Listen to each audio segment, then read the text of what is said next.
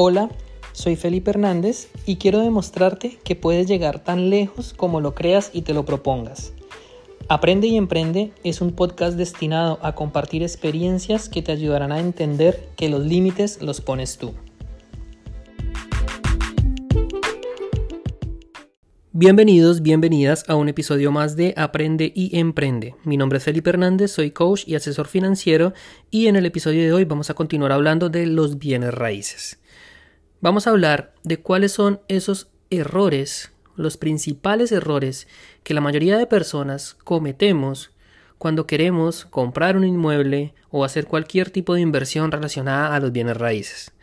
No son los únicos errores que hay, hay muchos más y hay muchos que van también enfocados, depende en qué nicho o en qué tipo de inversión de bienes raíces estés haciendo. Ya te expliqué en el episodio anterior que hay más de 14 formas de hacer dinero, 14 modelos de negocio, eso sí, mucho más dentro del mundo de los bienes raíces. Y dependiendo de cada uno de esos modelos de negocio pueden haber uno, dos, tres, muchos tipos de errores o de detalles a evitar o por lo menos a tener en cuenta antes de iniciar una inversión. En este episodio vamos a hablarlo de una forma muy general que se pueden aplicar para cualquier tipo de inversión o de modelo que estés pensando hacer con los bienes raíces, ya sea compra para vivienda, ya sea para rentar, ya sea para turismo, etc.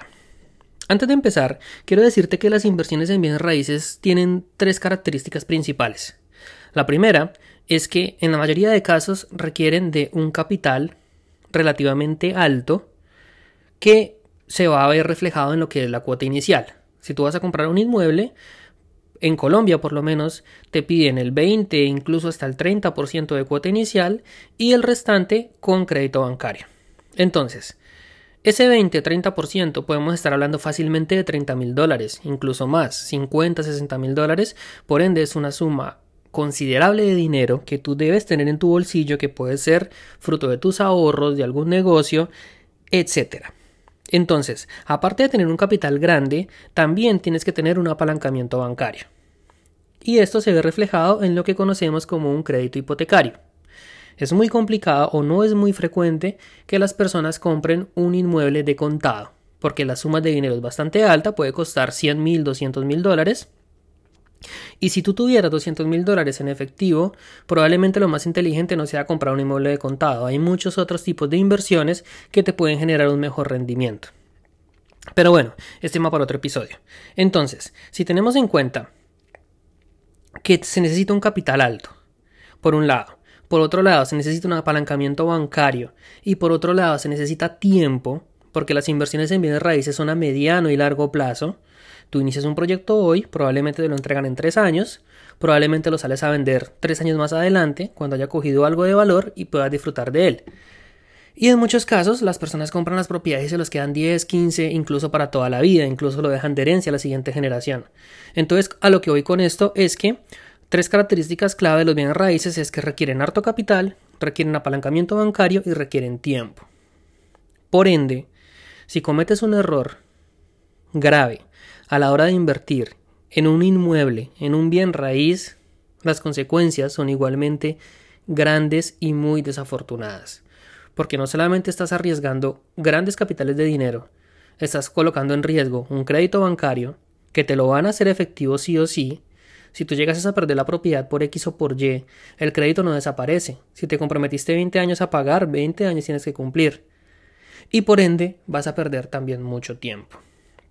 Así que la idea con esto no es llenarte de miedo, no es meterte terror, sencillamente es llevarte a reflexionar que si los errores se pagan caro y son bastante delicados en el mundo de los bienes raíces, pues tenemos que entender cuáles son los principales y cómo poderlos, cómo podemos evitarlos. Y es aquí donde te menciono el error número uno. Y el error número uno es empezar en los bienes raíces sin asesorarse pensando que no las sabemos todas y que podemos actuar de acuerdo a nuestra propia lógica o a lo que el sentido común nos dice o a la experiencia de mi vecino o de mi familiar. Y esto es un error grave. Uno de mis mentores en bienes raíces, que es Luis Miguel Cabrera Ochoa, un desarrollador inmobiliario que tiene una inmobiliaria en Bogotá, que conoce muchísimo del tema, asesora muchos proyectos de construcción y de desarrollo de, de todo tipo de inmuebles, que de hecho ya estuvo en este podcast, tuve el privilegio de entrevistarlo. Si vas al capítulo número 9, ahí está, es una entrevista de más de una hora donde hablo con él sobre inversiones en inmobiliario, específicamente en Colombia, porque él es de Bogotá. Él en una de las clases nos decía que el problema con los bienes raíces es que no son cosas que uno esté muy acostumbrado a comprar. No es como unos zapatos, que tú vas y compras zapatos probablemente una vez cada seis meses, incluso con más frecuencia, o la ropa, o la comida. Tú normalmente compras un bien inmueble en el mejor de los escenarios una vez en la vida. Si ya te dedicas mucho más al, al, tema, puede ser que compres dos o tres por negocio, pero no va a ser cada tres meses. O sea, no es tan habitual. Por ende, los detalles que tienes que tener en cuenta a la hora de comprar no los vas a retener. O se te van a olvidar o sencillamente los desconoces. Y es ahí donde es muy importante que busques asesoría y busques ayuda de personas que tengan mucha más experiencia en el tema. Alguien que te ayude, por lo menos, a hacer una planeación financiera de cómo va a ser tu presupuesto, de cómo vas a pagar el inmueble, de cuál es el rendimiento, cuál es el retorno de inversión que tiene, si lo quieres para vivienda, si lo quieres para renta, qué modelo de negocio vas a hacer. Alguien que ya haya pasado por ahí y que te pueda dar algunas pistas. También necesitas un asesor bancario que te ayude con el crédito, que te ayude a colocarte bonito para que el banco te preste el dinero, porque si te rechazan el crédito, como te explicaba, es muy difícil comprarlos de contado. Y necesitas también por lo menos alguien que sepa de la parte fiscal, de la parte legal, cómo van a ser los impuestos, y eso ya depende del reglamento de cada país, de tu situación. Como te digo, son por lo menos esos tres asesores que según Luis Miguel nos mencionaba debemos tener para poder hacer cualquier inversión en bienes raíces con mayor seguridad. Así que este error de no asesorarse, de no pedir ayuda, es muy común. Y en el mejor de los escenarios, lo que mucha gente hace es que le pregunta al tío, le pregunta al vecino, le pregunta a un familiar, y es ahí donde vienen los errores. Hoy en día, en Internet, en redes sociales, hay muchísima información, hay muchísimos libros, la gran mayoría es material gratuito que está a tu disposición, que lo puedes escuchar, lo puedes ir a ver, lo puedes analizar y evidentemente también hay material pago, puedes inscribirte a algún curso, hay muchos en Internet que son muy buenos, que sencillamente te van a ayudar a evitar cometer estos errores. La educación siempre va a ser lo más importante. Error número 2. Y este error consiste en que los seres humanos somos demasiado acelerados. No buscar y no visitar los suficientes proyectos. Robert Kiyosaki, quien es una persona que se hizo millonario gracias a las inversiones en los bienes raíces, en inmobiliario en Estados Unidos, en uno de sus libros que se llama Retírese joven y rico, Retírese joven y rico básicamente se enfoca mucho en cómo invertir en bienes raíces, que fue una de las claves que le permitió a él pensionarse, por decirlo así, jubilarse a una edad más o menos temprana, mientras todo el mundo se jubila a los 60, 65 años, él básicamente se retiró a los 45, si no me equivoco. Y una de las claves fue invertir en bienes raíces. Y él te propone la siguiente metodología, 100 para 10 para 2 para 1. ¿Qué significa esto? Que tienes que visitar por lo menos 100 inmuebles, de los cuales vas a escoger 10, y en esos 10 vas a hacer una propuesta de compra, de que estás interesado. De esos 10 probablemente te van a aceptar 2, y ahí decides con cuál quedarte. Nosotros muchas veces lo que hacemos es que nos quedamos con el primero. No visitamos lo suficiente. Y eso es un trabajo de constancia, de salir, de mirar, de indagar. Él también cuenta en ese libro, Robert Kiyosaki, que él se paseaba mucho por los barrios donde él vivía y le preguntaba a la gente, oye, ¿por qué estás vendiendo? Y hablaba con las personas, así no estuviera interesado en comprar. Pero ¿por qué hacía esto? Porque le permitía entender cómo funcionaba el mercado. Le permitía entender cuáles eran las razones que motivaban a las personas a vender sus propiedades. Y cuando tú entiendes los motivos que hay detrás, de una venta, para ti es muchísimo más fácil entrar a negociar. O por lo menos que no te den en la cabeza, que te cobren demasiado caro, o que te vendan un apartamento que esté en mal estado, porque esa es otra ventaja muy grande de visitar muchos apartamentos o muchas casas, que tú puedes empezar a comparar. La distribución de la casa, en qué estado está, el barrio, el lugar en el que está situado, bueno, que es el barrio realmente. Todos esos detalles, tú te empiezas a ser un experto en ellos entre más y más visites. Pasa lo mismo con, las, con la compra sobre planos. Si tú te quedas con el primer proyecto de la primera constructora que visitaste, pues hombre, vas muy a la ciega a lo que el constructor te diga. Y si en la sala de ventas te dicen X, Y y Z, te vas a quedar con eso a ojo cerrado. Pero en cambio, si antes de ir ahí tú ya has visitado una y otra y otra, tú vas a empezar a comparar y vas a poder empezar a hacer preguntas. Y vas a poder, o por lo menos el vendedor se va a dar cuenta que eres una persona que sabe del tema. Porque a ti no te tiene que dar pena ir y decir, oye, pero es que en tal proyecto tienen esta ventaja y aquí no. Eso te puede permitir a ti empezar a negociar. Un consejo muy interesante que he escuchado y que comparto y que también le doy a la gente, si tú quieres empezar a invertir en bienes raíces, en proyectos, sea que estés en Colombia en cualquier país, si tienes la oportunidad, ve a las salas de venta y pregunta, así no tengas dinero, así no esté en tus planes en los siguientes tres o cuatro años comprar, pero ve, porque al ir vas a empezar a hacer preguntas y vas a empezar a entender de una manera más clara cómo es que funciona. Entonces, recapitulando el error número 2, no visitar lo suficiente. Es muy común que vayamos al primer apartamento, a la primera casa, y nos quedemos enamorados de la ubicación, de la decoración, de los detalles, es que la cocina está divina, es que el balcón tiene una vista espectacular. Sin embargo, puede que no sea la mejor opción. Y puede ser un error meterte ahí. Pero te dejaste llevar por las emociones porque estaba muy bonito, porque te gustó y lo compraste. Tercer error, y uno de los más delicados de todos, que de hecho te menciono en este episodio, pero que sin duda es material para hacer por lo menos dos o tres episodios más, solo hablando de este error. Y es la parte financiera. Cuando omitimos hacer un presupuesto o una proyección financiera adecuada a la hora de comprar un inmueble. Muchas veces pensamos o hacemos números demasiado cuadriculados. Si el apartamento vale 100 mil dólares, cuota inicial 30 mil dólares, ya los tengo ahorrados, el banco me presta 70 mil dólares más, la cuota me va a quedar en tanto, si me alcanza. Pero no tuviste en cuenta gastos de escrituración o de notaría, no tuviste en cuenta gastos de posibles reparaciones, no tuviste en cuenta gastos de administración, no tuviste en cuenta impuestos y todos esos pequeños gastos que empiezan a sumarse pueden llegar a afectar considerablemente su presupuesto. Y no solamente estoy hablando del hecho de no tener una proyección financiera acertada, sino que mucha gente se mete a comprar propiedades sin tener unas finanzas personales adecuadas, sin saber por lo menos cómo está su flujo de efectivo mensual. Porque nosotros somos muy buenos en comprar el problema hoy y solucionarlo después. Y la frase yo después me las arreglo es algo que a todos nos pasa, a mí me ha pasado. Y en bienes raíces también me ha pasado.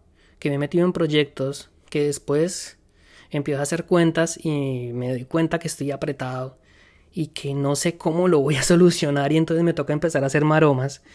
Y me ha salido bien afortunadamente, pero la idea no es esa. La idea es que tú desde el comienzo tengas bien planificado todos tus gastos, todas tus finanzas, de dónde va a salir el dinero, cómo te vas a respaldar, qué pasa si algo sale mal, para que evites sorpresas durante todo el proceso de compra o después del crédito.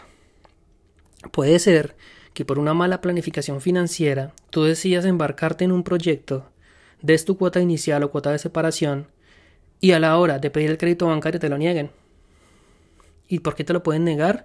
Porque tu capacidad de endeudamiento está demasiado alta, porque tu salario no es estable. Pueden haber mil razones por las cuales un banco te puede rechazar un crédito.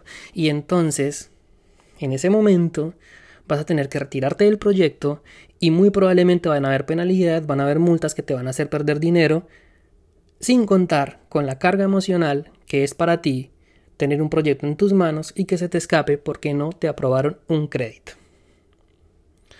Error número 4 la ubicación. Tener en cuenta la ubicación de un proyecto o de una vivienda, de un inmueble, es fundamental.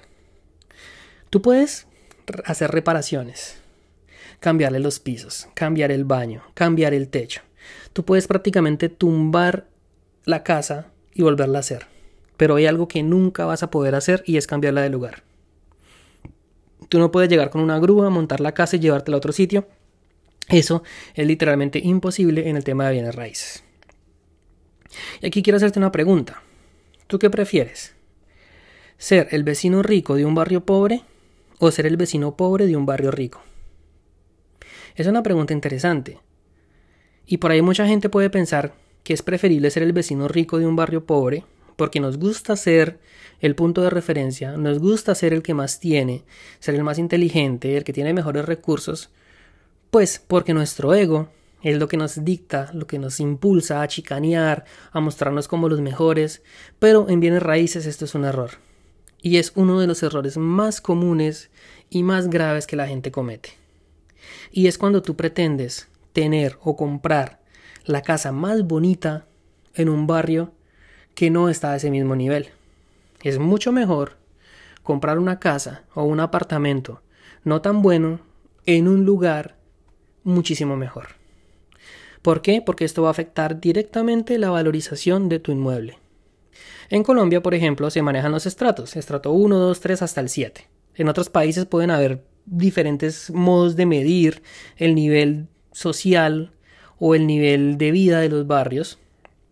No los conozco, pero la idea es que si, por ejemplo, tú compras un apartamento estrato 4, que es un barrio de clase media tirando a alta, que está rodeado de puros apartamentos y barrios de estrato 3, va a ser muy difícil que tu propiedad se valorice, porque el sector siempre va a jalar el precio hacia sí.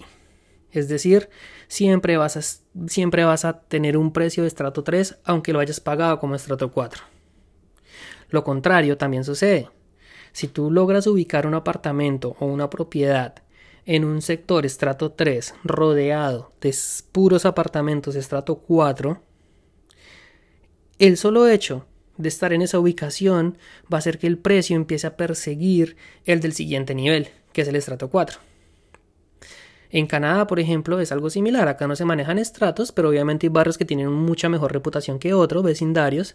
Y si tu casa está pegada a uno de esos sectores, el sector automáticamente va a arrastrar el precio y lo va a jalar. Es como un imán que lo va trayendo hacia sí. Entonces, este error de la ubicación es muy común y hay gente que comete errores más graves todavía. Compran terrenos en barrios populares y se construyen unas mansiones extremadamente lindas, le meten lujos, materiales finos, pero por la ubicación va a ser muy difícil que puedan vender esa propiedad al precio que ellos esperarían desde el comienzo. Este es un error bastante delicado que se comete más con mucha más frecuencia de la que uno pensaría. Y el error número 5 es no analizar los proyectos en el sentido de evitar caer en estafas.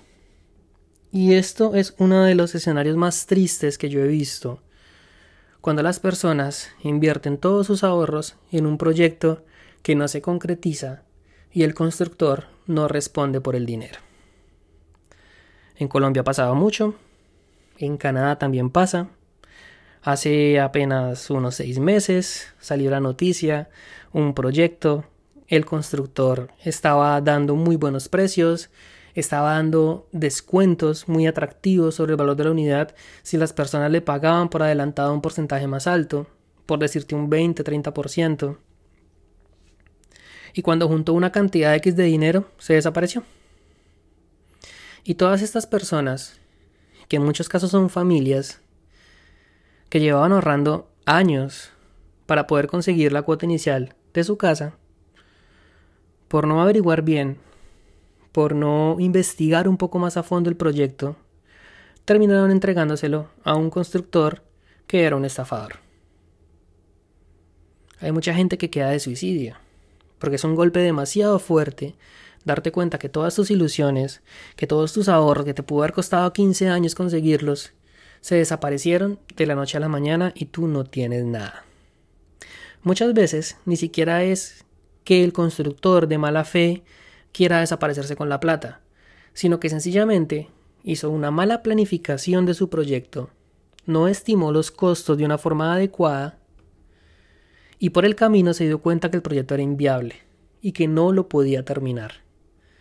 Y como la plata ya la tuvo que haber gastado en el trabajo que alcanzó a hacer, ya no va a tener cómo responderle a los que compraron en dicho proyecto. Este tema es muy delicado. No quiero que te suceda. No me gustaría que me sucediera a mí.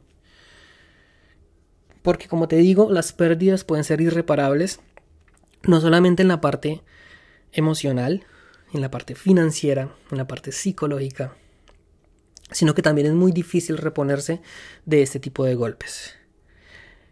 ¿Cómo se puede evitar? Primero, uno a los constructores, cuando estamos hablando de una propiedad que todavía no se ha construido, que está sobre planos, hay que darles siempre lo mínimo posible, lo mínimo que te exija o te obligue el contrato. ¿Por qué? Precisamente para evitar estos problemas, aunque tengas el dinero. Porque mucha gente podría pensar, y tiene esta lógica, si la cuota inicial son 20 mil dólares en total, y me están dando un año para pagarla, pero yo los tengo ya, pues los doy de una vez.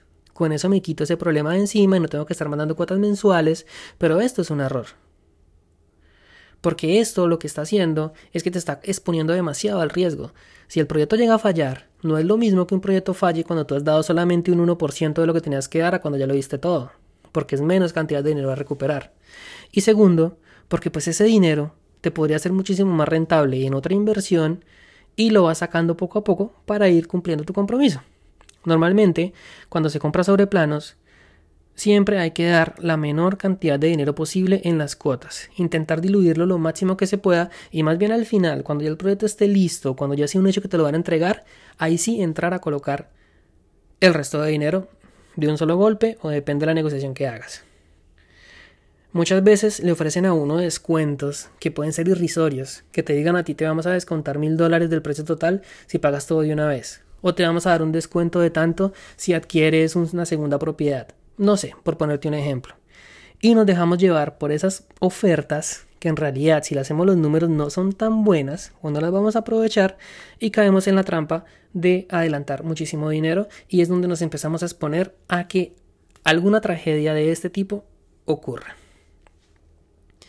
Algo similar sucede cuando compras una casa de segunda o un apartamento. Aquí ya no es que se vayan a volar con tu plata porque el inmueble ya está, tú lo puedes ver.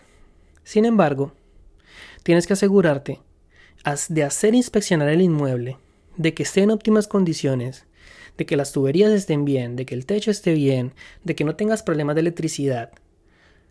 Porque una vez lo compres, si tiene que haber un arreglo mayor por efectuarse, eso cuesta bastante dinero.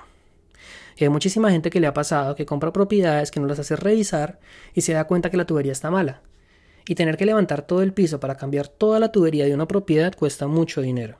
Tener que rehacer el techo de una propiedad también cuesta muchísimo dinero. Entonces, este error de no asegurarse, de no investigar, de no mirar bien qué tipo de constructora es por un lado, que tenga recorrido, que no se haya visto, que no se haya visto envuelta en escándalos. A mí, por ejemplo, me pasó una vez que estaba revisando unos apartamentos en Ibagué para aplicar una figura que es sesión de derechos, de las que ya he hablado en algunos capítulos, episodios de este podcast, pero que podemos explicar también un poco más adelante, que básicamente es adquirir el contrato de un tercero que ya compró en una propiedad sobre planos. Y había una persona que estaba ofreciendo un proyecto en Ibagué bastante económico.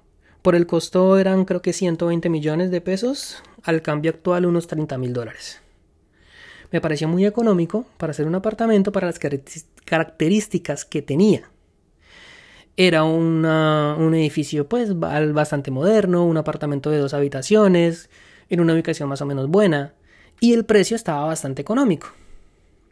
Para mí fue suficiente hacer una búsqueda rápida en Google para darme cuenta que ese proyecto deberían haberlo entregado en el 2019 y ya venía con tres años de retraso. Y la constructora no estaba respondiendo. Ni siquiera habían empezado a construirlo. No se sabía si se iban a perder, si lo iban a realizar, estaban colocando excusas. Incluso en la ciudad de Ibagué hubieron marchas de los compradores que salieron a protestar exigiendo que les devolvieran su dinero. Imagínate que yo no hubiera investigado. Probablemente me hubiera metido ahí y me hubieran terminado estafando. Te pongo estos ejemplos porque muchas veces es tan sencillo evitar una estafa como una búsqueda en Google. En algunos casos hay que investigar un poquito más allá, averiguar de pronto con conocidos. De vuelta a lo que te decía, si no cometes el error número uno de no buscar asesoría y la buscas, probablemente alguien que ya tenga experiencia en esos temas te puede dar una opinión mucho más certera de si el negocio que te están ofreciendo es viable o no. Aquí lo que se trata es de mitigar los riesgos al máximo. Espero que te haya servido esta información. Por favor, compártela con personas que estén pensando en comprar, que estén pensando en adquirir un inmueble, porque sin duda les va a servir. Estos errores, vuelvo y te repito, en la parte inmobiliaria cuestan tan caro que vale la pena realmente tomarse la tarea de investigar, de analizar y de mitigarlos al máximo posible. No te quedes con esta información, compártela, danos 5 estrellitas en Spotify, no te cuesta nada y si nos ayudas a tener muchísimo más alcance. Y si no te has unido a mi comunidad de WhatsApp, te dejo el enlace aquí abajo en la descripción de este episodio para que vayas y te unas y ahí tú me puedes dejar comentarios, inquietudes, preguntas, propuestas y yo estaré atento a responderle. No siendo más, te mando un abrazo y nos vemos en el próximo episodio. Chao, chao.